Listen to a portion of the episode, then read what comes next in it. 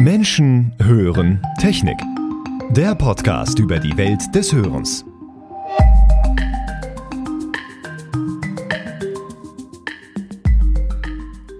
Im Jahr 2013 saßen Vertreter der Hörgeräteindustrie zusammen mit dem Bluetooth Board of Directors. Es ging um den Wunsch nach einer energiesparsamen Variante von Bluetooth, um Streaming in Hörgeräten zu ermöglichen. Was zunächst für die Entwicklerinnen und Entwickler nach einer relativ einfach umzusetzenden Idee klang, entpuppte sich zur größten Challenge für die Bluetooth-SIG, die je für eine einzige Spezifikation entwickelt wurde und wurde damit zu einem der größten Projekte mit Effekten für fast alle Industrien und die ganze Welt. Denn was zu Beginn niemand wusste, die Hörgeräte-Sparte war mit ihren Entwicklungen im Gegensatz zur Consumer Electronic Branche himmelweit voraus.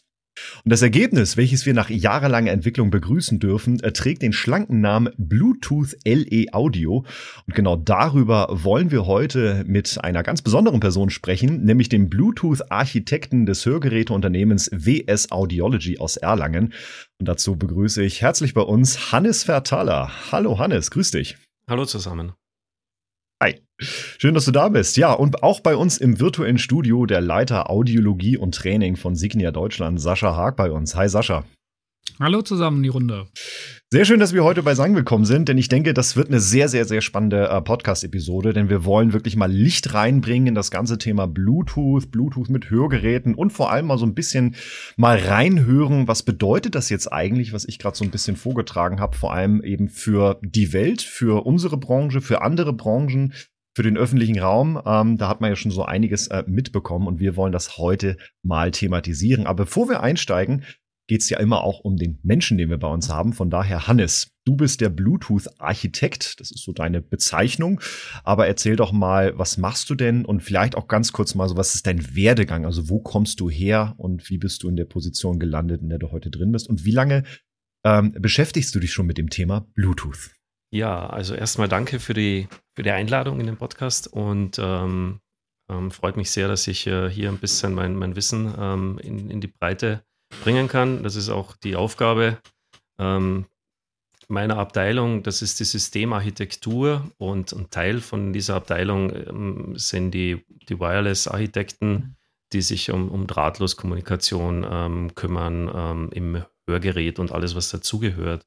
Äh, angefangen habe ich mit Bluetooth schon relativ äh, früh. Das ist wie immer ja so ein zeitliche Zusammentreffen ähm, von, von Dingen halt ähm, passiert. Und das war einerseits einfach, dass ich im Jahr 2000 ähm, meine berufliche Laufbahn begonnen, begonnen habe. Ähm, das war damals noch bei Siemens Wien.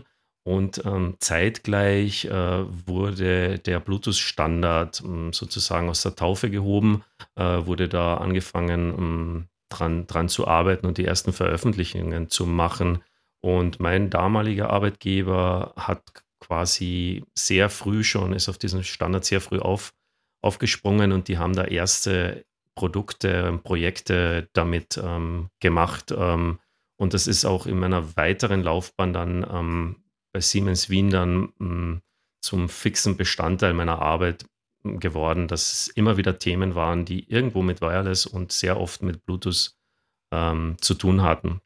Und zwar mit verschiedenen Produkten auch. Ähm, das war damals noch 2000 rum, äh, werden sich die meisten erinnern, da waren die, die Mobiltelefone ganz groß, ähm, gab es viele Hersteller, auch Siemens hatte damals eigene Mobiltelefone. Da war ich zum Beispiel drin oh, in der ja. Bluetooth-Technologie. Mhm. Ähm, Schnurlos-Telefone haben dann irgendwann Bluetooth äh, bekommen ah, ja. und dann war es auch irgendwann äh, für die Hörgerätesparte wichtig, ähm, eine, eine Connectivity zum Telefon zu haben. Äh, und dann gab es dann die ersten Bluetooth Accessories, die ich dann auch noch zu Beginn von Wien aus äh, im Prinzip für die damals in Deutschland ähm, Siemens Audiologische Technik ähm, gemacht habe und realisiert habe. Um dann später, 2010, dann mhm. ähm, zum, direkt zum Auftraggeber vor Ort zu wechseln. Das war dann hier eben die Siemens Audiologische Technik in Erlangen ähm, die dann später dann zu Sivantos und dann zu WSA wurde. Ja, spannend. Das heißt, du hast ja wirklich schon eine, eine von, von der Pike an, hätte ich jetzt fast gesagt, für die Industrie äh, mitgearbeitet, mitgestaltet. So also kann man es ja, glaube ich, schon ein Stück weit mit sagen. Ja, also ich hab, war halt bei den Geburtswehen dabei, würde ich mal sagen, bei Bluetooth, ähm, bei, den, bei den ersten Treffen, wo man versucht hat, verschied mit verschiedenen Herstellern ähm, anderer Geräte, Mobiltelefone, mal die ersten Kontaktversuche auf, auf Bluetooth-Ebene sozusagen zu machen. Äh, und ähm, da, da hat man quasi dann auch mitbekommen, so am Anfang, was, was sind so die Probleme, wenn man etwas wirklich ähm, aus, äh, von Grund auf hochzieht. Ähm, Im Gegensatz zu, wenn man irgendeine etablierte Technologie jetzt erweitert, ist ja das nochmal was anderes, als wie wenn man jetzt irgendwas wirklich from scratch, also von Beginn an neu konzipiert und neu macht, das erste Mal in Betrieb nimmt, mehr oder weniger. Mhm, mhm. Und da wollen wir nämlich gleich mal so ein bisschen ähm, ähm, mal tiefer reingehen. Ähm, vielleicht erstmal auch für die, die jetzt vielleicht in diesen Podcast reinhören und jetzt noch sehr unbewandert sind, was dieses Thema Bluetooth vielleicht angeht. Es ist irgendwie in aller Munde, irgendwie Bluetooth ist, man hört es immer wieder, ähm, aber trotzdem vielleicht mal kurz ein bisschen aufgeräumt, was ist das eigentlich? Also wir wissen, seit 1998 gibt's halt diese Technologie, Du hast gerade gesagt, es ging damals mit äh, den Mobiltelefonen so ein bisschen los. Ähm, ich erinnere mich noch an die ersten Telefone, wo man, glaube ich, über Infrarot irgendwelche Sachen ausgetauscht hat. Das ging dann auch immer nur so ganz halbherzig. Was, was ist denn Bluetooth eigentlich? Was ist die Idee dahinter und, und wofür gab es das erstmal in erster Linie vielleicht? Also erstmal, glaube ich, ähm, war das eine Technologie, die sehr stark angetrieben war von den damaligen Mobilfunk. Ähm, Companies und Firmen, die ähm, Interesse hatten ähm, an bestimmten Use Cases, an be bestimmten Anwendungen, äh, sage ich mal, mit ihren Mobiltelefonen. Ähm, und ähm, daraus gab es da im Prinzip zu dem Zeitpunkt zwei Major Player, würde ich sagen. Das war Ericsson und, und Nokia. Ähm, und ähm, ist auch vielen heute noch, glaube ich, ein Begriff. Ähm, auch wenn sich da im Mobilfunkmarkt sehr viel gewandelt hat, aber die waren damals ähm, daran interessiert, ähm, ihr Mobiltelefon quasi dem einen Funkkopfhörer, äh, einen digitalen Funkkopfhörer irgendwo an, anzuschließen, ähm, eben ohne Kabelbindung äh, und ähm, das quasi das Freisprechen äh, zu ermöglichen. Mobiltelefone sind damals immer weiter verbreitet worden. Ähm, man, man wollte auch beim Autofahren telefonieren und so weiter äh, und hat dann quasi diese ersten Bluetooth-Headsets, glaube ich, das war so die Hauptapplikation, die, die damals, das sieht man auch immer wieder im Standard, das war so der Fokus, glaube ich, oder das, was das angetrieben hat, oder zumindest das, was äh, Bluetooth zum Durchbruch ähm, ähm, gebracht hat, während ähm, andere Applikationen dann ähm, erst später kamen oder ähm, auch viele Applikationen oder Ideen, die man hatte und die man auch standardisiert hatte, dann im Prinzip nie äh, den Weg in ein Produkt gefunden haben. Das muss man auch sagen. Also es ist sehr viel, es ist, mhm. es ist ein bunter Strauß an, an Sachen spezifiziert worden, aber es waren dann wenige, wenige Sachen, die dann auch wirklich eben äh, in Produkten dann realisiert worden sind. Und das waren halt am Anfang ganz viel diese Bluetooth-Headsets, die man so an einem Ohr äh, getragen hat. Das gibt es auch heute noch immer. Kennt man mhm. vielleicht von den vielen Lieferdienstfahrern zum Beispiel, die dann irgendwo ich wollte sagen, die, die, halt die, die Lieferanten die müssen da, die immer wieder wahrscheinlich mit der Zentrale Sachen klären äh, und verwenden das dann, weil da kann man halt auch aus dem Auto aussteigen und weiter telefonieren und muss nicht jetzt mit dem, mit dem Car-Kit vom Auto halt ähm, jetzt ähm, das Telefonat äh, führen, ist halt immer und überall erreichbar und hat die Hände frei. Und das war so diese, Hände frei. Das ist dann auch dieses Hands-Free-Profile, wie das dann in Bluetooth genannt wird. Das war quasi so mhm. die Killer-Applikation, wenn man das so sagen darf, die dem Ganzen den Durchbruch geschafft cool. hat. Aber, jetzt kommt, glaube ich, jetzt kommen wir so ein bisschen in unsere Branche rein, eben für Hörgeräte oder auch, ja gut, Hearables ja schon, das kam ja, ne, Sascha, Hearables, das ging ja irgendwann so auch 2010er, glaube ich, ging es ja so ein bisschen los, dass wir mehr mit äh, Hearables dann auch zu tun hatten, wo ja eben auch Hörgeräte ein Stück weit sich jetzt heute ein bisschen in diese Gestaltung zumindest reingehen. Ähm, Wie war das für dich, Sascha?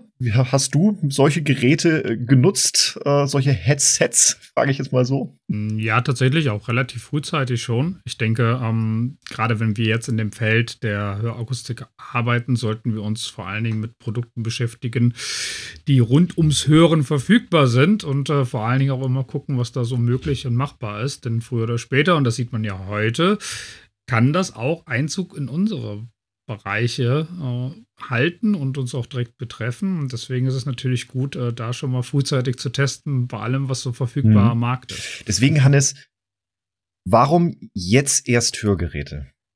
Ja, warum? Wenn es doch schon so lange geht. Der Standard war, ähm, wie eingangs erwähnt, konzipiert für Headsets, ähm, die einen Akku verbaut haben, die ähm, nur für diese Applikation gebaut worden sind. Die hatten damals eine Laufzeit mhm. vielleicht von zwei, drei Stunden, vielleicht vier. Ähm, und dann war auch hm, der, der, die Batterie von diesen ursprünglichen Bluetooth-Headsets ähm, leer. Ähm, das heißt, das war die Anwendung, die dürften auch größer sein. Ähm, dadurch konnte man eine größere Batterie verbauen und das war die Anwendung. Und dafür wurde auch die Technologie im Prinzip ähm, designt, dass, dass der Stromverbrauch die, die Anforderungen an, an Batteriespannung, Kapazitäten ähm, da erfüllt sind. Und ähm, bei Hörgeräten haben wir andere Anforderungen und wir haben natürlich die Physik, ähm, die unser größter Gegenspieler ist. Also ähm, wie ihr ja wahrscheinlich wesentlich besser noch wisst als wie, wie ich, ähm, ist, dass der, der Kunde halt möglichst kleines Hörgerät vermutlich haben möchte, ähm, für seinen Hörverlust, also das kleinstmögliche, was, was seinen Hörverlust ähm, abdeckt. Und ähm, es sollte möglichst lange funktionieren. Also mit drei, vier Stunden ist, da, ist es dann nicht getan. Das muss den ganzen Tag funktionieren. Und ein Tag ist nicht nur ein Arbeitstag, man will auch nach der Arbeit vielleicht auch noch seine Hörgeräte weiterverwenden, am Abend vielleicht noch ein bisschen vom Fernsehen äh, verbringen und dann ist der Tag plötzlich zwölf Stunden lang. So. Und dann ähm, will man dann noch ähm, sozusagen so ein Bluetooth-Headset noch mit dazu bauen als Funktionalität. Und dann sieht man schon, dass, dass, dass das hier dann halt wirklich mh, mm, ähm, von, vom Stromverbrauch, von der Baugröße dann halt wirklich eng wird. Ähm, und ähm, die, diese ursprüngliche Bluetooth-Technologie war auch sehr robust konzipiert. Also man hat damals schon gesagt, wir, wir, wir nehmen da mm, mm, Methoden und Techniken, ähm, die sicherstellen, dass auch wenn ganz viele Leute jetzt solche Bluetooth-Headsets ähm, in, in einem gleichen Bereich, was weiß ich, in der U-Bahn oder sonst wo verwenden, dass das immer noch funktioniert, dass man sich gegen, gegenseitig nicht stört. Das heißt, man hat hier auf ein sehr robustes Kommunikationssystem ähm, gesetzt und diese Robustheit kommt halt für einen bestimmten Preis und das ist halt wiederum auch der Stromverbrauch.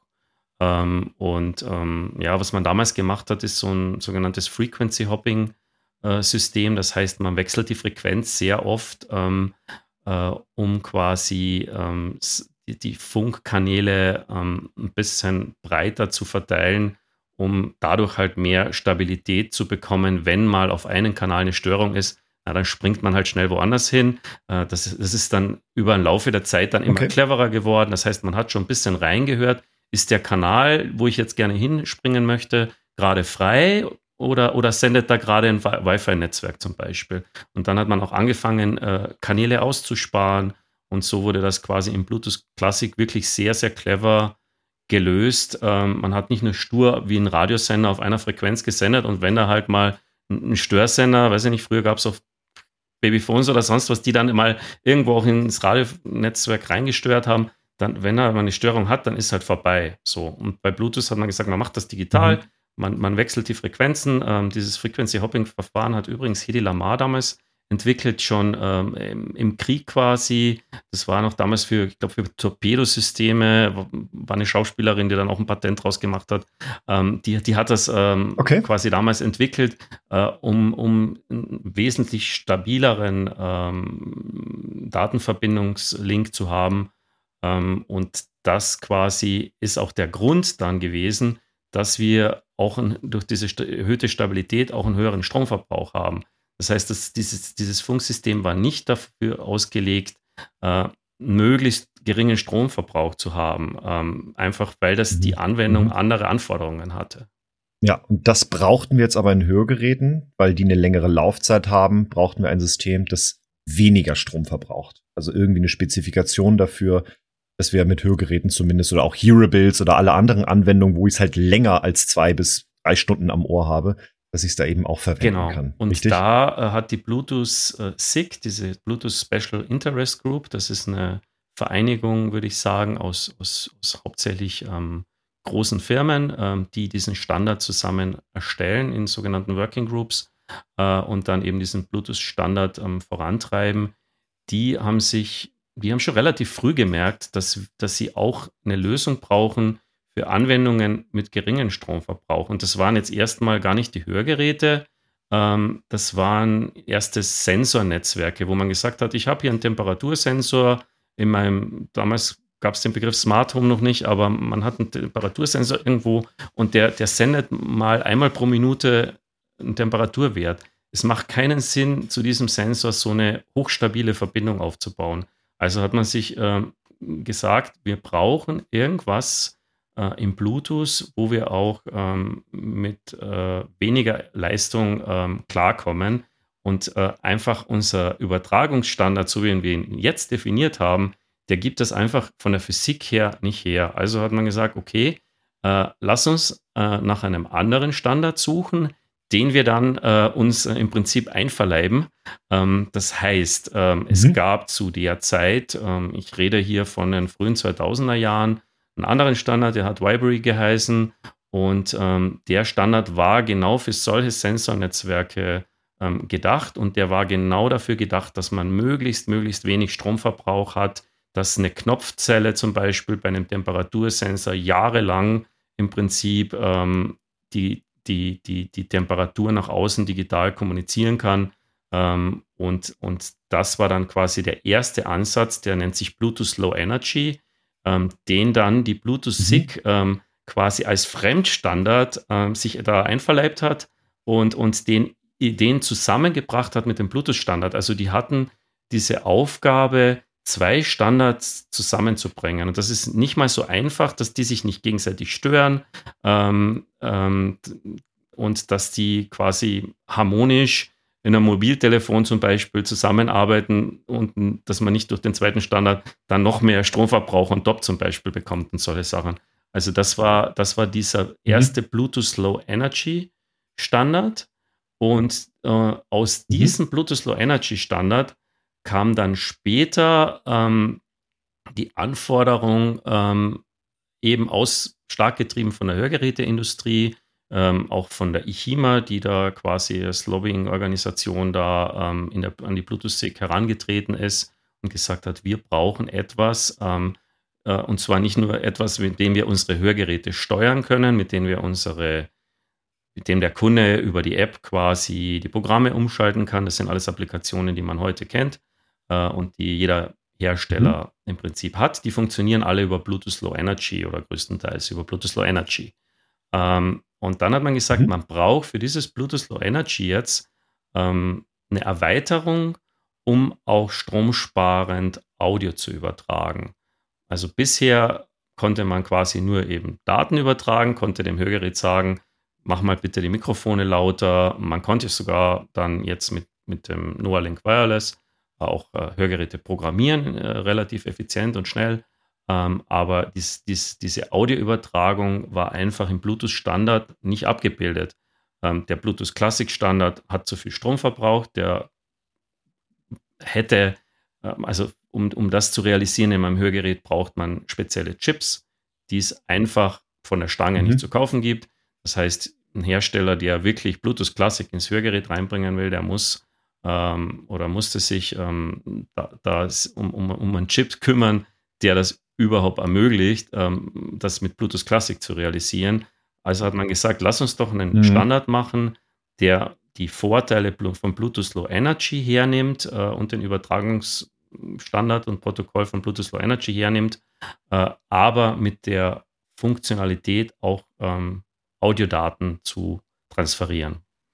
Also von, von daher kommt das. Also mhm. es, man sieht schon, Bluetooth hat sich so nach und nach ähm, erweitert und erweitert, äh, weil es immer wieder neue mhm. ähm, Anforderungen gab und da, da, hat man auch nicht davor zurückgestreckt, auch mal wirklich den Standard komplett zu erweitern um einen zweiten Standard. Ähm, äh, alles aber unter dem Label Bluetooth. Und das ist auch das, was dann viele Leute verwirrt. Die sagen dann, ja, mein Handy kann Bluetooth. Ne? Und man denkt sich dann, okay, das, das heißt, das kann jetzt alles, was irgendwie mit Bluetooth zu tun hat. Und das ist natürlich nicht der Fall. Das heißt, Bluetooth ähm, mhm. ist erstmal ein Name, ähm, aber der sagt noch nichts über die Funktionalität aus. Wenn ich ein Telefon mit Bluetooth kaufe, dann weiß ich noch nicht, was für Anwendungen, äh, zu welchen Anwendungen ist mein Telefon Bluetooth-mäßig jetzt kompatibel. Ja, die meisten, über die meisten kann man dann telefonieren, man kann sein Auto damit verbinden, man kann, äh, was weiß ich, sein Telefonbuch aus dem Auto einsehen und solche Sachen. Aber das heißt noch lange nicht, dass ich mit einem Hörgerät zum Beispiel kommunizieren kann.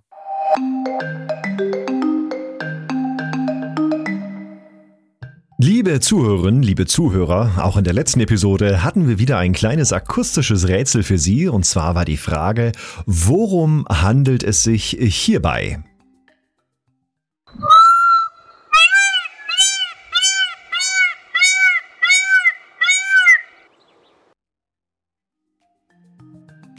Ja, wie beim letzten Mal schon erwähnt, waren wir in der fränkischen Schweiz unterwegs, in einem kleinen Ort und dort gibt es einen Hof, auf dem eine Pfauenfamilie lebt. Und ja, diese Pfauen laufen tatsächlich frei rum, flattern immer mal wieder auf die Zäune und überraschenderweise war dann auf einmal einer neben uns äh, und musste diesen Ruf dann von sich geben, der tatsächlich sehr, sehr laut ist. Und äh, ich habe dann aber die Gelegenheit genommen, das einmal aufzunehmen. Und ähm, ja, auch in dieser Episode haben wir wieder ein neues Rätsel für Sie. Worum handelt es sich hierbei?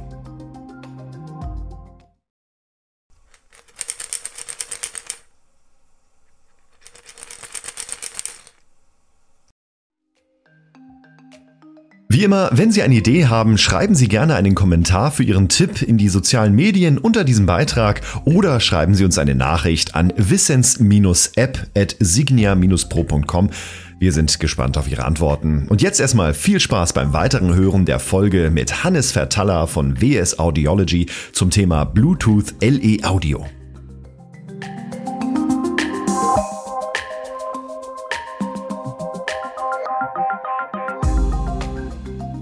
Da haben sich jetzt ja der, aus der Historie heraus äh, zwei äh, Protokolle für uns in der Branche herausgebildet. Das eine ist ja, so wird wir es wissen, eben mit der Firma Apple, das Made for iPhone, MFI, ähm, das ja ursprünglich, wenn ich es richtig verstanden habe, mit einem anderen äh, Hörgerätehersteller, glaube ich mal, entwickelt wurde und dann eben als Standard dann sich ausgerollt hat für unsere Industrie. Und dann ja eben seit ein paar Jahren eben auch die Möglichkeit, ähm, als offener Standard mit äh, Android-Geräten zu kommunizieren, das sogenannte Asha-Protokoll. Ne? Das sind jetzt die beiden, die jetzt gerade so seit ein paar Jahren äh, jetzt für Hörgeräte auf dem Markt sind. Warum hat man es nicht geschafft, da jetzt schon, schon einzugreifen? Warum gibt es da jetzt schon zwei verschiedene? Oder Sascha, ja, hast auch noch was anzumerken?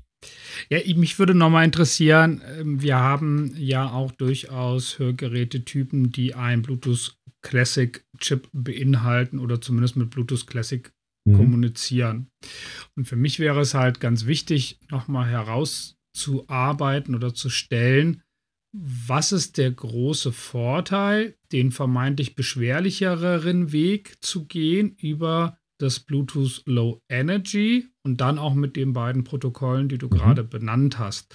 Ähm, das würde ich gerne mal beleuchten, weil ich glaube, das ist schon wichtig zu wissen, warum macht man das eigentlich als Hersteller und warum geht man nicht eigentlich auf einen längst erprobten, gesetzten Standard und mein Gott, dann kann man halt nur eine Stunde vielleicht telefonieren statt fünf.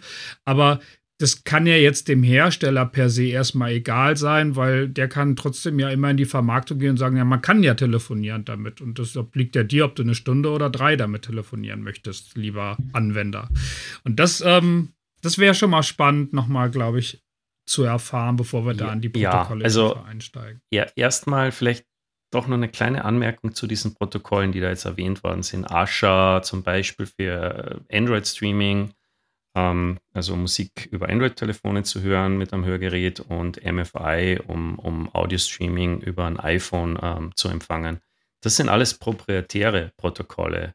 Entstanden sind die einfach, ähm, weil ähm, der Bluetooth-Standard eben diese Lücke hatte, der konnte nichts anbieten, um stromsparend äh, zu Hörgeräten Musik zu übertragen. Das war der Grund, warum sich diese proprietären Standards etabliert haben, warum sich Telefonhersteller hier sich quasi ihren eigenen Standard ausgedacht haben äh, und der Hörgeräteindustrie damit eine Lösung für ihre Probleme ähm, angeboten haben. Und die Probleme sind eben die, so wie das genau gesagt hast, Sascha, ähm, es sind die, die Laufzeiten, der Stromverbrauch. Ähm, bei Bluetooth Classic habe ich einfach aufgrund von der Physik einen höheren Stromverbrauch. Das kann man nicht weg. Ich hatte mal gehört, 30 bis 40 Milliampere will, glaube ich, der normale Bluetooth Classic Chip haben ja, also im Durchschnitt. Gibt, War das irgendwie 30, genau, also es sind wirklich in, wir sind hier wirklich im Milliampere-Bereich und wir haben hier Spitzen und, und wir, wir haben hier einfach ein Protokoll, ähm, das da nicht so viel Rücksicht nimmt ähm, auf Stromverbrauch. Es, äh, es, wie gesagt, es war ursprünglich auf, auf Stabilität ausgelegt, ähm, um ultrastabil zu mhm. sein und jetzt nicht, nicht ausgelegt, um hier sehr stark Strom zu sparen. Und das war der Grund, warum eben das die Mobiltelefonhersteller dann sich ihre eigenen Standards dann da etabliert haben. Und ähm, das war auch ein bisschen das Problem, dass, dass die Bluetooth SIG zu spät erkannt hat oder zu spät reagiert hat. Ähm, und ähm, so richtig Fahrt aufgenommen hat das dann erst mit den, mit den, mit dem, ähm, wie heißen sie, Wearables, mit den ähm, ähm, Earbuds sozusagen. Ähm, ich weiß nicht, was da der äh, ich glaube, es einen eigenen Begriff, Begriff, gibt, aber ich glaube, es weiß jeder, was, was, was man meint. Es sind quasi mhm. Ähm, keine Kopfhörer, die miteinander irgendwo äh, eine Verbindung haben ähm, über einen Bügel, sondern es sind zwei getrennte Einheiten, die beide einen Bluetooth-Empfänger drin haben. Und ähm, damit ähm, quasi war dann erst klar, wir müssen was machen. Der Bluetooth Classic Standard ist dafür eigentlich nicht konzipiert. Ähm, und jetzt vielleicht ähm, ein bisschen auf die Fragen vom Sascha, warum nimmt man nicht den etablierten Standard jetzt her ähm, und, und ähm, versucht da noch weiter zu optimieren. Natürlich kann man optimieren, natürlich kann man sich ähm, äh, Chips bauen, die, die beim Stromverbrauch noch weiter runterkommen. Ähm, es ist natürlich irgendwann mal das Ende der Pfannenstange halt hm, einfach erreicht, auch bei den Chips. Ja. Ähm, das Problem, das die Hörgeräteindustrie da, da hatte, ist einfach, dass die, die Chips, die man sozusagen von der Stange kaufen kann, die waren für Mobiltelefone gedacht, die waren für, für Bluetooth-Kopfhörer gedacht, ähm, für, für Akkus, die groß genug sind, Lithium-Ionen-Akkus, die die Kapazität haben, um das auch ähm, leisten zu können. Ähm, während äh, spezielle Chips, ähm, die so klein sind, dass sie auch ähm, in einem Hörgerät vom Formfaktor reinpassen, die vom Stromverbrauch so niedrig sind, dass sie auch den Tag überstehen, ähm, das ist äh, eine Mangelware am Markt gewesen, weil es auch diese Earbuds noch nicht gab. Ja. Mit den Earbuds äh, sind sie dann draufgekommen, hm, wir, wir, müssen da was machen. Und ähm, ähm, das mit den Earbuds, ähm, da gibt es auch noch einen zweiten Grund. Ähm, äh, das ist nicht nur der Stromverbrauch, das ist auch der Grund, dass Bluetooth eigentlich, ähm, gerade wenn man jetzt von Audio-Anwendungen spricht bei Bluetooth Classic, ähm, nicht dafür ausgelegt war, zu zwei Empfängern zu streamen. Das heißt, ähm, Bluetooth Classic, ähm, da gab es nie ähm, eine Lösung, wie man zum Beispiel seine Heim-Hi-Fi-Anlage, seine zwei Lautsprecher ähm, mit Bluetooth bespielt, mit Bluetooth Classic. Das gab es nicht. Man musste immer irgendwo, man konnte zwar einen Funkempfänger sich kaufen, aber der, die, die, nicht zwei getrennte. Ja? Es ist immer ein Empfänger, mit einem Stereo-Ausgang, aber mhm. ein physikalischer Receiver, Bluetooth-Receiver. Ähm, und ähm, wenn man jetzt zwei Lautsprecher quasi damit betreiben wollte, dann, dann gab es da vom Standard her keine Lösung. Bei den Earbuds hat man sich dann mit Tricksen ähm, und mit Patenten auch äh, behafteten Lösungen ähm, hat man sich dann für die Earbuds dann irgend so ein Workaround, sagen wir, ähm, sich ausgedacht, damit man dann auch zu zwei wirklich physikalisch getrennten Empfängern ähm, Bluetooth zu streamen äh, und Bluetooth-Daten zu schicken über Bluetooth Classic, ähm, weil der Classic-Standard mhm, einfach das mhm. nicht hergibt. Und das ist auch etwas, ähm, was ähm, quasi Bluetooth Classic immer wieder dann eben diese Probleme gemacht hat, dann Produkte zu machen. Wenn man jetzt eine Lösung hat und die hat vielleicht ein anderer Hersteller patentiert, ja, ähm, dann, dann hat man als Hersteller schon mal, muss man, diese, muss man diese Patente irgendwie wieder umgehen, einfach nur, weil der Standard ursprünglich dafür nicht konzipiert war. Dann war nicht die Möglichkeit zu broadcasten zum Beispiel. Ich meine, wir kennen alle in der Hörgeräteindustrie diese allseits beliebte Telecoil, ähm, die, ähm, die Telefonspule, mhm, die, Telefonspule. Ähm, mhm. die im Prinzip so eine Broadcast-Lösung ist. Die ist analog. Ähm, die, die hat all ihre, ihre Nachteile vom Rauschen bis zum äh, vom teuren Installation und was da noch alles ist, um, um diese Telecoil-Lösungen irgendwie am Laufen zu, zu haben. Ähm, und ähm, mhm. da hat auch Bluetooth Classic keine Lösung gehabt. Man heißt, das heißt, man hatte keine Möglichkeit, ähm, über Bluetooth Classic an ganz viele Empfänger Audiodaten zu schicken. Ja? Also ein Broadcast ist sowas wie, was ja. ein Radiosender halt macht. Das heißt, man, man, man schickt die, die, die Daten raus und ähm, es gibt keinen Rückkanal. Ähm, die Empfänger sind entweder eingeschaltet oder nicht, empfangen das äh, und, und, geben mhm. das wieder oder nicht. Und das, dafür gab es in Bluetooth Classic mhm. einfach keine Lösung.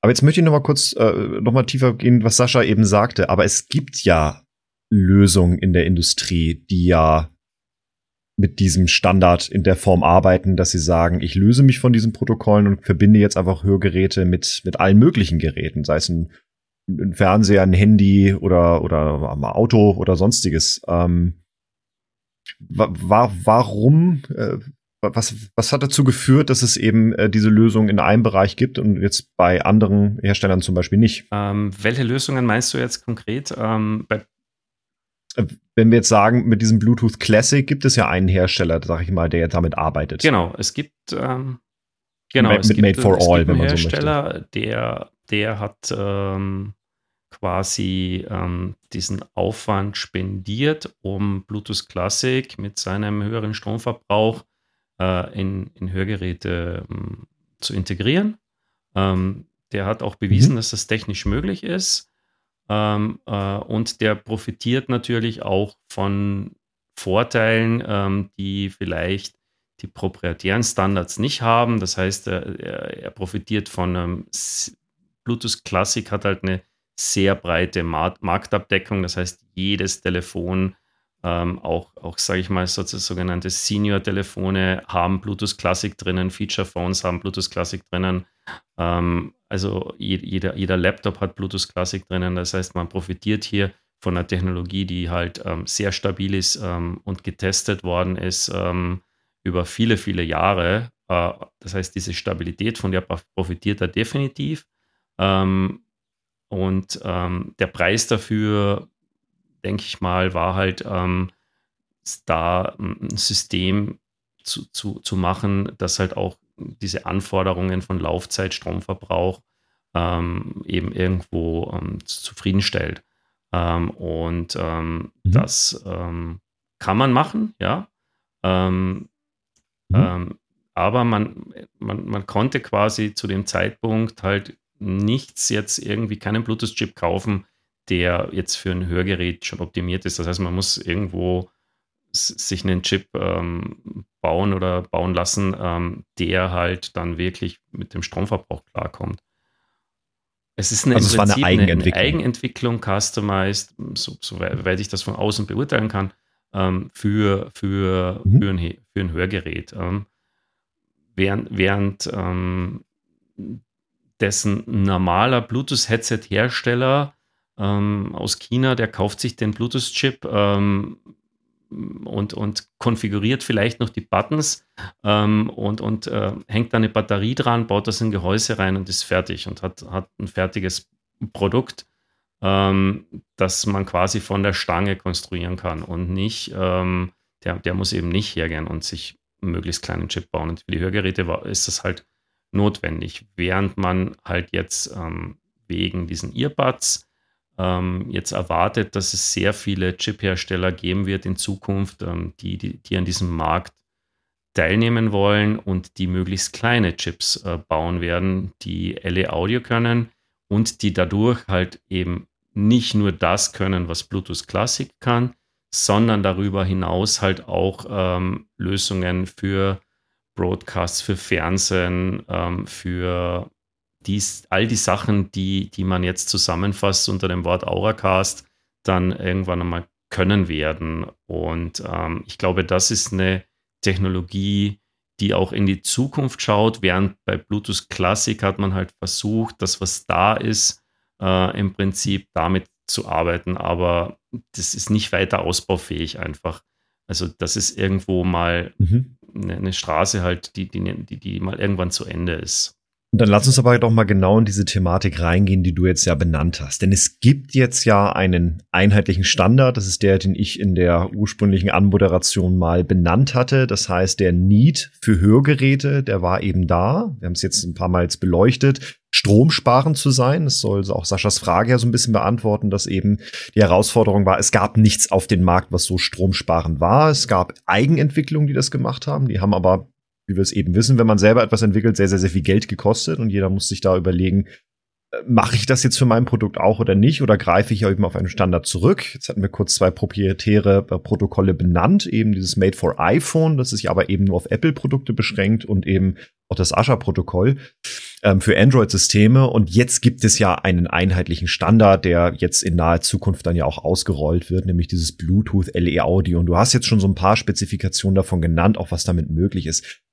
Aber beleuchten wir es vielleicht noch mal intensiver mit der Frage, was bedeutet das jetzt für unsere Industrie, für andere Industrien, wenn es jetzt diesen Bluetooth LE Audio Standard gibt? Also, ähm, was es für unsere Industrie bedeutet, ich glaube, das Allerwichtigste ist, ähm, dass wir ähm, Teil äh, der Consumer-Industrie werden. Ja? Also wir waren bisher äh, kein Teil der Consumer-Industrie. Ähm, wenn man zumindest äh, jetzt von dieser äh, Connectivity jetzt mal, mal drauf schaut, ja.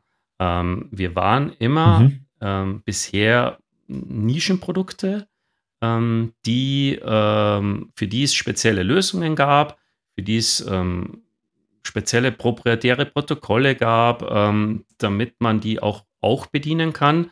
Aber es waren auch Nischen Protokolle, Nischenlösungen, die, die, die ähm, nicht die Reife einfach erreichen konnten auch, weil es eben eine Nische ist. Es ist halt ein Unterschied, äh, ob ein Telefonhersteller ähm, ein, ein, ein, eine, Nischenfunktionalität, sage ich mal, ähm, pflegt ähm, oder ob er da Millionen und Milliarden Nutzer da, dahinter hat, ähm, die, die da einen Druck, sage ich auch mal, herstellen, ähm, dass da Fehler halt, halt schnell behoben werden, dass denen nachgegangen wird, ähm, während man quasi als unter Anführungszeichen Nischenindustrie dann halt einen wesentlich schwereren Stand hat.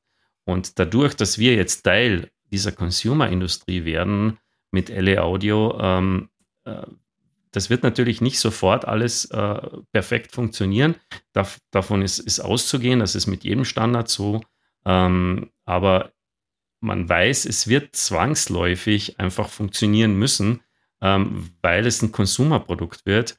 Und ähm, ich sehe jetzt aus Bauchgefühl raus da keinen Weg daran vorbei, dass sich LA Audio nicht, nicht durchsetzen wird. Es wird eine Transi Transitionsphase geben, dass dann Klassik und LA Audio eine gewisse Zeit lang noch, vielleicht auch relativ lange nebeneinander her leben werden, aber ähm, glaube einfach, die, die, die, Anforderungen dieser, dieser Anwendungen aus, aus dem Massenmarkt, ähm, dass man eben ähm, einfach Audio überall empfangen kann mit seinen Earbuds, ähm, ohne jetzt nur mit seinem Telefon zu kommunizieren. Ich glaube, diese Anforderung äh, ist einfach gegeben und ähm, da werden wir ein Teil davon sein.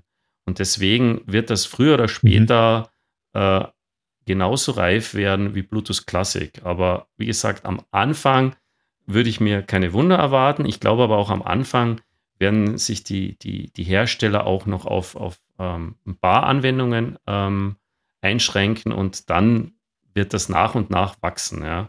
Und ähm, dann wird es auch nach und nach reifen. Das, das ist meine Einschätzung dazu. Mhm. Wie können wir uns das denn als Anwender vorstellen, wenn es denn dann dazu kommt, dass äh, Hörgeräte dieses Bluetooth LA Audio dann auch aktiviert haben, sage ich mal. Ähm, wir haben ja dann immer noch nicht eine Peripherie draußen im Markt, die ja per se Bluetooth LA Audio ebenfalls inne hat. Heißt also, wir werden ja über einen doch noch längeren Zeitraum erstmal Produkte haben, wo immer noch eine Inkompatibilität zu herrscht. Bedeutet das dann gleichzeitig, dass ähm, Bluetooth LE Audio für sich genommen neben den proprietären Protokollen im selben Hörgerät weiter existieren, sodass ich dann also quasi auf unterschiedlichste Art und Weise mit einem Gerät kommunizieren kann? Oder bedeutet das, ich schalte hart um und dann kann das Hörgerät nur noch das eine, aber dafür nicht mehr das andere? Das äh, ähm, steht quasi, diese Entscheidungen stehen den Herstellern frei. Ja? Also ein Hersteller könnte jetzt strategisch sagen, ich, ich, ich zähle nur noch auf die neue Technologie, ich gehe davon aus, ähm, ich meine, jeder kauft sich oder sehr viele Leute kaufen sich alle zwei, drei Jahre ein neues Telefon. Ähm, die werden ab einem Zeitpunkt X einfach mit LE Audio kommen. Ja? Wenn das ein Android-Telefon ist, dann wird das standardmäßig von Google mit LE Audio ausgerollt. Ähm, das heißt, ähm, irgendwelche Hersteller kriegen das einfach mit. Ähm, das heißt, man könnte dann zum Beispiel als Hersteller äh, strategisch sagen, äh, ich muss nicht bis äh, in die 90er Jahre rückwärtskompatibel sein. Ich, ich, ich, die Kunden haben neue Telefone, die die, die, die, die, die alten Telefone haben, die werden auch noch vielleicht die al alte Hörgeräte kaufen und aber wir, wir setzen quasi darauf, dass wir nur mehr die neuen Technologien verbau verbauen. Man kann natürlich auch sagen, man kombiniert Technologien und sagt, ähm, ja, der eine Hersteller hat ein proprietäres Protokoll, das will ich weiterhin unterstützen, ähm, weil das vielleicht Vorteile hat für den Kunden, ähm, ähm aus welchen Gründen auch immer. Und dass man dann auch mehrere Protokolle ähm, im Hörgerät ähm, und mehrere Standards unterstützt.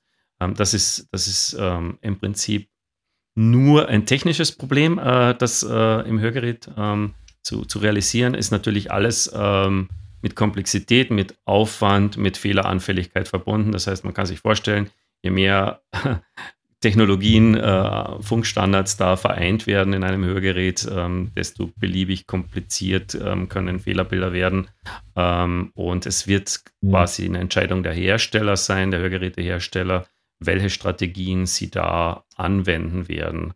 Ähm, ich sehe es auch nicht so schwierig, jetzt ähm, einzelne Protokolle peu à peu rauszunehmen, zum Beispiel über die Zeit, dass man sagt, in der Übergangsphase unterstützt man vielleicht noch zwei, drei proprietäre Sachen mit ähm, zum Standard und lässt sie dann langsam ausphasen. Ähm, auch die Telefonhersteller werden früher oder später ihre proprietären Protokolle ähm, aufgeben, wenn sie sehen, der Standard ist jetzt so weit verbreitet, es macht keinen Sinn mehr, diese alten mhm. Standards mhm. weiter zu pflegen. Also früher war, glaube am Anfang war mal Irda mhm. im Gespräch. Ich glaube, es gibt keinen Hersteller mehr, ein Telefon, der noch so einen Infrarotstandard hat, mit dem man äh, kommunizieren kann. ich wüsste es nicht, nein. Dass seine Visitenkarten austauschen kann. Nee. Nein, das glaube ich nicht. Mhm. Aber da vielleicht an. Ja, Hannes, Hannes, du sagtest noch etwas, äh, gerade in einem, einem Nebensatz, das fand ich äh, höchst spannend, aber vielleicht hast du es auch gar nicht so gemeint. Du sagtest, ja, wenn Google dann entscheidet, Bluetooth LE Audio Protokolle mit ähm, dann aufzunehmen, dann wird automatisch der Hersteller davon partizipieren. Bedeutet das dann dann auch, weil das wäre der Rückschluss dazu, dass es eigentlich keine Hardwareänderung am Telefon bedarf? Äh, doch, ähm, äh, es ist natürlich ähm, immer ähm, diese neuen Bluetooth-Technologien sind ähm, natürlich immer in Zusammenhang mit einer neuen Software, sozusagen einem Protokollstack ähm, und ähm, der Hardware, das ist dann das Chipset dazu, das Hardware-Chipset, das natürlich auch diesen neuen Standard ähm, unterstützen muss. Ähm, es ist aber auch so typischerweise, dass halt ähm, die Chipindustrie, ähm, sage ich mal, auch da vorangeht und dass jeder Hersteller äh, darauf erpicht ist, dass da auch der letzte äh, Protokollstandard, sage ich mal, im Datenblatt drinsteht. Auch wenn man da sehr, sehr vorsichtig sein muss, wenn da jetzt ein Protokollstandard drinnen steht, Bluetooth 5.4 oder was auch immer. Das heißt noch lange nicht, ähm, dass das alles kann, was Bluetooth 5.4 kann. Ähm, da muss man dann immer aufpassen als Endkunde, äh, was für Features aus dem bunten Strauß, das 5.4 zum Beispiel jetzt anbietet, werden jetzt von meinem Telefon überhaupt unterstützt. Ne? Und da, äh, da, da ist immer ein bisschen aufzupassen halt. Ähm, das heißt, rein auf den Standard kann man nicht gehen, aber die, die Telefonhersteller, die schauen schon, dass ihre Datasheets da immer die letzten Versionen der, der Chips drinnen haben. Also werden auch die Hersteller, das kann man auch heute beobachten, also die, die, die Standards, die die gehen danach, äh, auch wenn man dann sieht, zwischen dem einen Standard und dem anderen Standard, da, war, da sind jetzt nicht so viele Funktionalitäten dazugekommen, aber, aber die Hersteller haben halt einen Chip, der dann halt diesen neuesten Standard unterstützt und der wird dann auch schön im Datenblatt angegeben und der wird auch verbaut und der, die werden auch billig natürlich dann, ne? also die werden ja in Massen produziert. Ähm, ich weiß nicht, ich glaube im Jahr werden 1,4 Milliarden Bluetooth-Geräte, glaube ich, umgesetzt oder so. Also es ist schon eine Riesenmenge halt, ähm, die, die da auch an Chips dann ähm, äh, produziert werden und mhm. dann kann man das auch natürlich mit, mit der Stückzahl auch mit dem Preis runtergehen und dann ist es auch nicht so teuer, jetzt immer den aktuellen Standard da drin zu haben in der Hardware.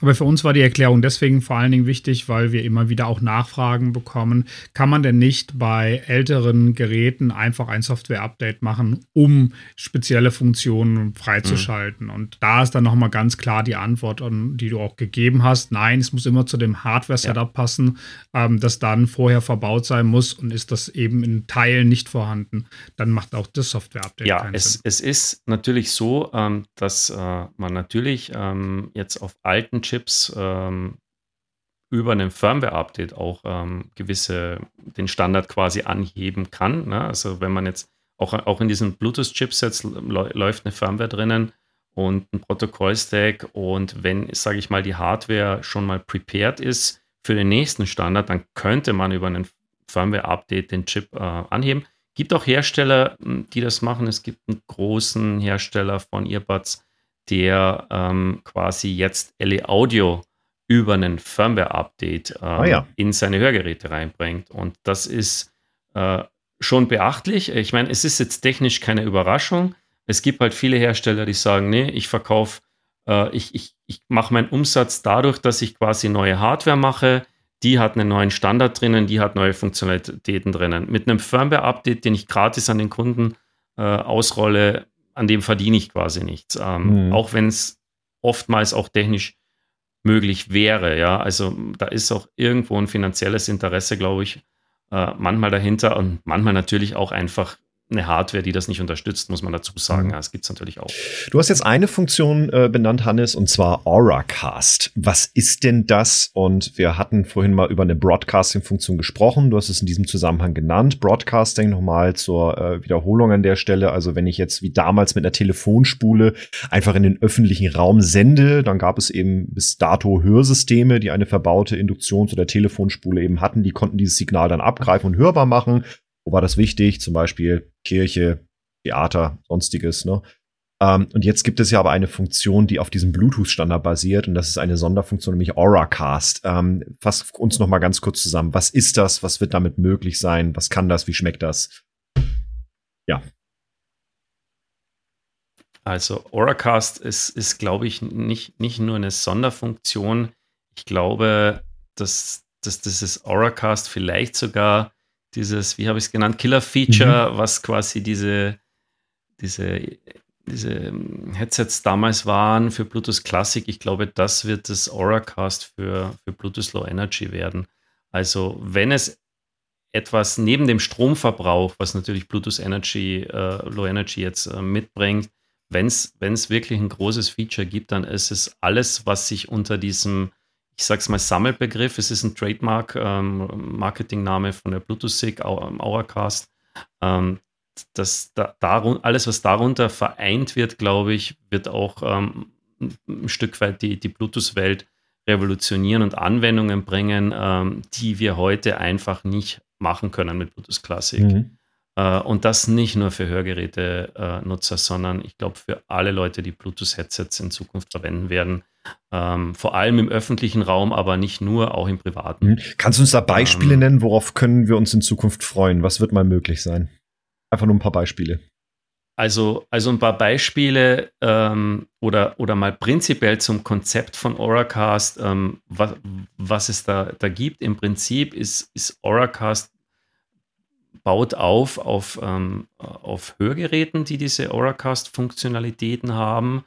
Ähm, Cast, das Wort Cast im Auracast und das Wort Aura äh, an sich, ne, klingt schon ein bisschen esoterisch, mhm. aber das ist, die Aura ist quasi das, was so um einen rum ist.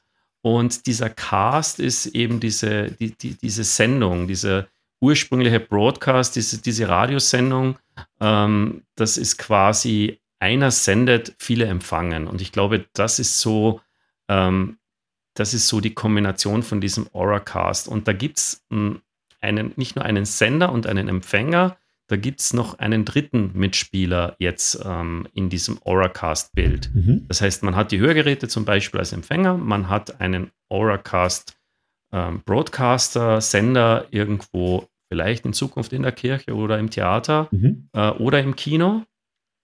Und ähm, da gibt es jetzt noch einen dritten Mitspieler. Das, das Ding ist, wenn es viele Sender gibt äh, und der Empfänger ist aber nur ein Kopfhörer ohne, ohne Schräubchen, wo man den Sender einstellen kann, so wie früher, mhm. dann braucht man noch irgendetwas, wo man sich die Sender übersichtlich aussuchen Verstanden. kann. Was will ich denn hören? Und da wird es ähm, sogenannte Broadcast, Broadcast Assistenten, Assistants geben. Mhm. Äh, und das wird einfach unser Mobiltelefon sein. Das heißt, das Mobiltelefon äh, wird uns helfen, uns quasi in, an, an, den richtigen Sender dran zu hängen und das zu hören, was wir hören wollen, was gerade ähm, gesendet wird in unserer Aura, in unserer näheren Umgebung. Das heißt, man befindet sich am Bahnhof, man nimmt sein Telefon heraus, äh, will quasi jetzt Bahnhofsdurchsagen ähm, in seinen Hörgeräten hören, dann nimmt man sein Telefon raus, äh, hängt sich auf die deutschsprachige Durchsage des Bahnhofvorstehers drauf zum Beispiel. Mhm. Es könnte ja sein, dass das auch mehrsprachig dort gemacht wird, weil es ein großer Bahnhof ist. Äh, und sucht sich quasi seinen Sender aus mit dem, mit dem Mobiltelefon und das Mobiltelefon sagt im Prinzip dann dem Hörgerät nur noch, häng dich auf diesen Stream rauf und sobald ähm, der jetzt kommt äh, und da kommt eine Durchsage, dann äh, wird, das, wird das Hörgerät quasi das wiedergeben und man kann sogar dazwischen Musik hören von seinem Telefon und kommt dann so ein Broadcast, dann wird das, wird das Hörgerät zum Beispiel sich ähm, wird dann umschalten und sagen, das ist eine wichtige Durchsage. Man unterbricht quasi, was man gerade ähm, Musik hört und hört dann quasi diesen, diese Bahnhofsdurchsage oder am Flughafen und ähm, parallel dann mit dazu quasi. Das heißt, ich streame das, was ich hören ja, möchte. Ob das jetzt genau, ob man das jetzt parallel mischt oder ob man jetzt die Musik mal kurz wegblendet, mhm. das ist dann immer noch Herstellerentscheidung, was man dann macht. Mhm.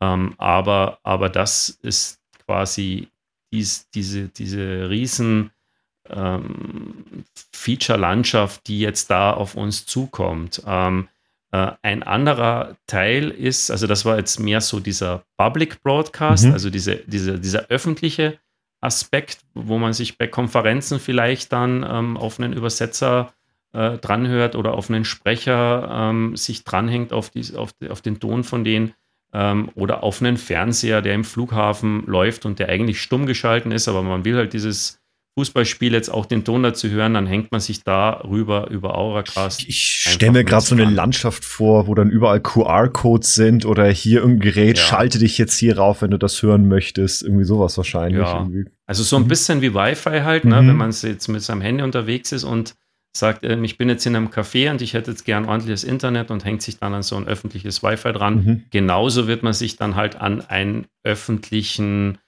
Audio-Broadcast, Auracast äh, reinhängen können. Ja, super spannend. Äh, mit einem eigenen Assistenten am Telefon, den höchstwahrscheinlich der Betriebssystemhersteller dann, äh, der wird eine Applikation da haben, mhm. die sehr einfach erreichbar ist und wo man dann einfach sagt, ich will jetzt mal hier ähm, das, was da vorne an, am, am, am, Fernseher läuft, das möchte ich jetzt mal hören. Mhm. Das kann über einen QR-Code gehen. Das kann einfach nur über Namen gehen, ähm, dass das halt ähm, TV1, TV2, TV Football, wie auch immer dieser Cast dann mhm, mhm. ähm, ja, mega spannend. benannt wird. Das, das liegt dann vor Ort an dem, der das halt installiert. Ähm, das ist sozusagen dieser, dieser Public-Aspekt. Ähm, es gibt aber natürlich gerade für uns Hörgeräte, äh, an, für die Hörgeräte-Anwender auch dieses, dieses private Umfeld, wo ich das nutzen möchte. Ich möchte daheim zum Beispiel mit meiner Familie Fernsehen und ich würde mich gerne daheim an den Fernseher drauf äh, hängen und diesen Ton vom Fernseher hören. Ich möchte aber vielleicht nicht, dass der Nachbar den Ton von meinem mhm. Fernseher hört. Also brauche ich eine Möglichkeit, auch sowas auch ähm, sicher und verschlüsselt und nur für mich exklusiv ähm, empfangen zu können. Und auch dafür hat Auracast ähm, die, die, passende Lösung. Das heißt, man nimmt, man scannt entweder einen QR-Code, ähm, den der Fernseher einfach zeigt und den man einmal abfotografiert und dann ist man für immer mit diesem Fernseher auch ähm, verschlüsselt verbunden ähm, und kann dann das in Zukunft dann einfach automatisch nutzen, ohne das jedes Mal neu klären zu müssen. Das wäre wär zum Beispiel eine Lösungsmöglichkeit, wo ich mir vorstellen könnte, dass die Hersteller vielleicht diesen Weg gehen. Mhm. Ähm, also solche, solche Sachen äh, sind eben dann auch im privaten Umfeld mhm. möglich. Eine weitere Anwendung im privaten Umfeld ist, und da kommen wir jetzt wieder sehr in den Consumer-Markt rein, mhm. ist, wenn man jetzt zum Beispiel Musik hört und man möchte das teilen. Ja? Also man möchte mhm. ähm, jetzt ähm, irgendwie den Song ähm, auch jemanden anderen spielen, dann kann man quasi auch so einen Auracast, ähm, einen privaten Auracast ähm, zwischen zwei Personen zum Beispiel. Also das Telefon sendet quasi den Song und zwei Leute mit Earbuds können das empfangen. Mhm. Ja, also stell mal das in der Schule vor, so, ne, so ja. wenn die Kids sich dann ihre Hits vorspielen, ähm, dann kann man das mit einen oder vielen dann äh, auch teilen und das wird dann höchstwahrscheinlich auch über QR-Code gehen. Das heißt, man sagt dann, ich würde gerne jetzt, was weiß ich, ähm, diese Musikapplikation teilen dann äh, wird das abfotografiert und schon geht's los ähm, und schon kann man den Stream mit empfangen und beliebig viele vor allem. Ja, also da gibt es dann auch keine Einschränkung, wie viele Leute das jetzt in der Umgebung äh, empfangen können, weil das eben Broadcasts sind. Mhm.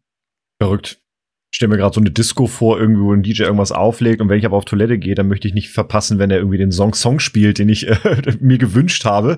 Äh, und dann kriege ich natürlich schnell dann mit, wenn ich mich darauf schalte, parallel, was, was spielt er da eigentlich, wenn ich jetzt auch irgendwie mal rausgehe, keine Ahnung, mal kurz frische Luft holen oder so, sich ja einmal mitbekommen.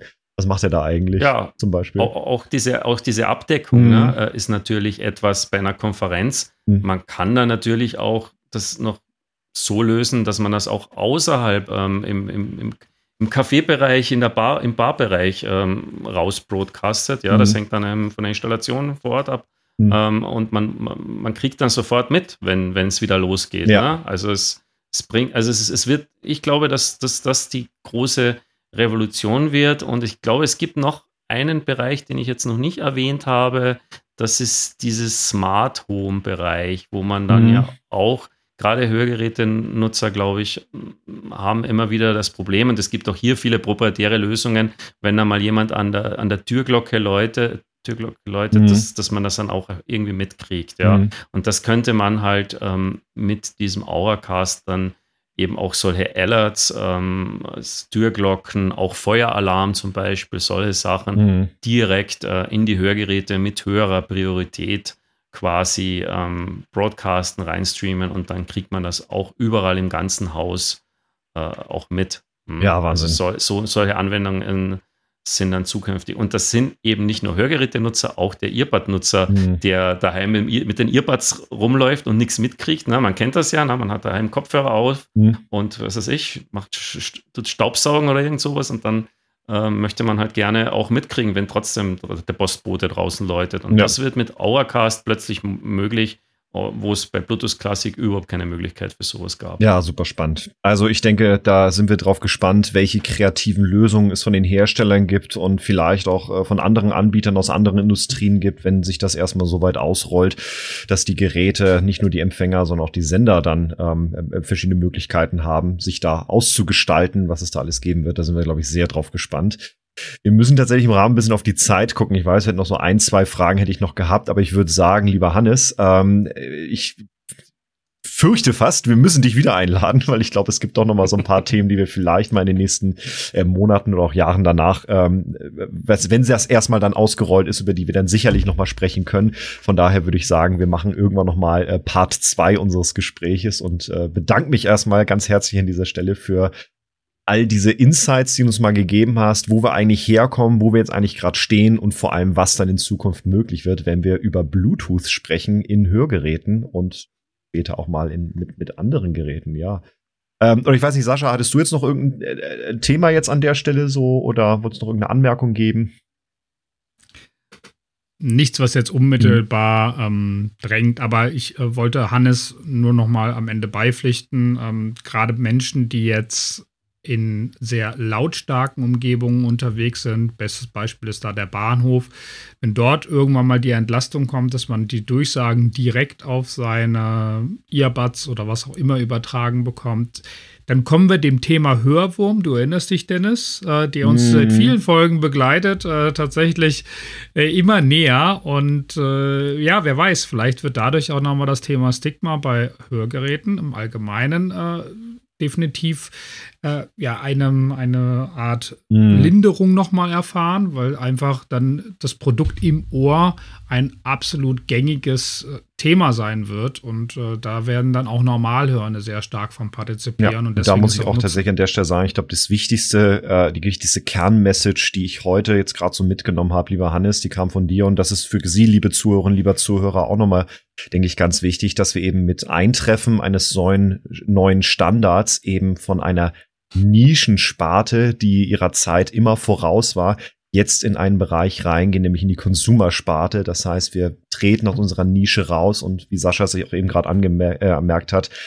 es wird sich egalisieren. Wir werden weniger Stigma vielleicht haben bei Hörsystemen, weil es einfach etwas am Ohr zu haben, vielleicht etwas vollkommen Natürliches und Normales sein wird. Und wir hatten es in einer unserer ersten Podcast-Folgen mal gesagt, vielleicht ist irgendwann mal so die Frage, ob äh, gut, Smartphone werden wir wahrscheinlich noch lange Zeit haben, aber vielleicht irgendwann so das, das nächste Level eines am Körper getragenen Gerätes wird vielleicht das Hörsystem oder der Earbud eben sein und das Smartphone vielleicht nur noch so ein Programmwahltaster sein, wenn ich mich auf verschiedene Streams eben äh, reinschalten möchte. Ja, sind wir mal gespannt. Kann auch die Uhr sein, ne? Ja, genau. Es muss nicht das Smartphone sein. Also auch das, das, die Uhr könnte ein Assistent sein, der einen da ja. jetzt äh, äh, hilft. Also ähm, und auch das Hörgerät selber ja. mit, mit KI und so weiter ähm, wird dann die Bedienung vielleicht dann auch ein bisschen umfangreicher, ja. Bedienungsmöglichkeiten. Statt Smartphone, AR-Brille, Hörsystem und Watch. Irgendwie sowas. Keine Ahnung. Wir sind sehr gespannt. Ja.